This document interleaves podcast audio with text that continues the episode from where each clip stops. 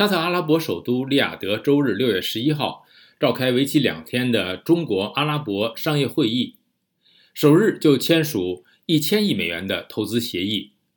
尽管西方对于沙特与中国日益升温的关系感到疑虑，但是该国能源部长仍明确表达希望和中国维持合作关系。而美国国务卿布林肯上周改道访问沙特，旨在稳定两国关系。沙特外交大臣表示。仍与美国保持强健安全伙伴关系。下面是宇宙分享美国之音记者杨安和徐小山的报道。好的，志远，杨安的报道说，沙特是世界上最大的能源出口国，而中国是世界上最大的能源消耗国。随着两国政治关系的升温，利雅得和北京在安全和敏感技术方面的合作也在加深，这引起了美国的担忧。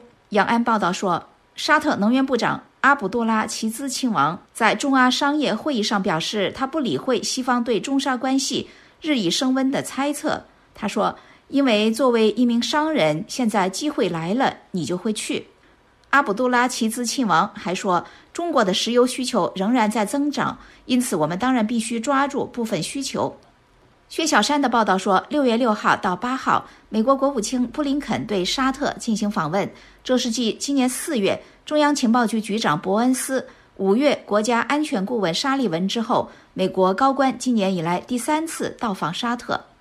布林肯八号在联合记者会上表示，美国不需要任何国家在美国和中国之间做出选择。他说，美国只是想展示伙伴关系的好处和我们所做之事中的肯定议程。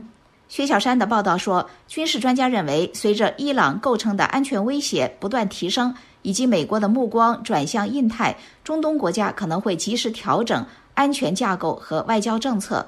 中国在中东的影响力会集中于能源、经济和外交范畴。美国也需要谨防中国未来在军事安全领域扩大在这个地区的活动足迹。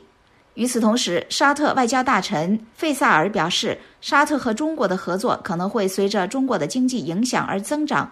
但沙特仍然与美国保持着稳定的安全伙伴关系。他说，他不认为这是一个此消彼长的零和游戏。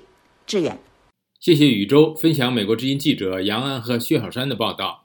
沙特马不停蹄周旋于美中，左右逢源。专家警告：了解更多新闻内容，请登录 voa chinese 点 com。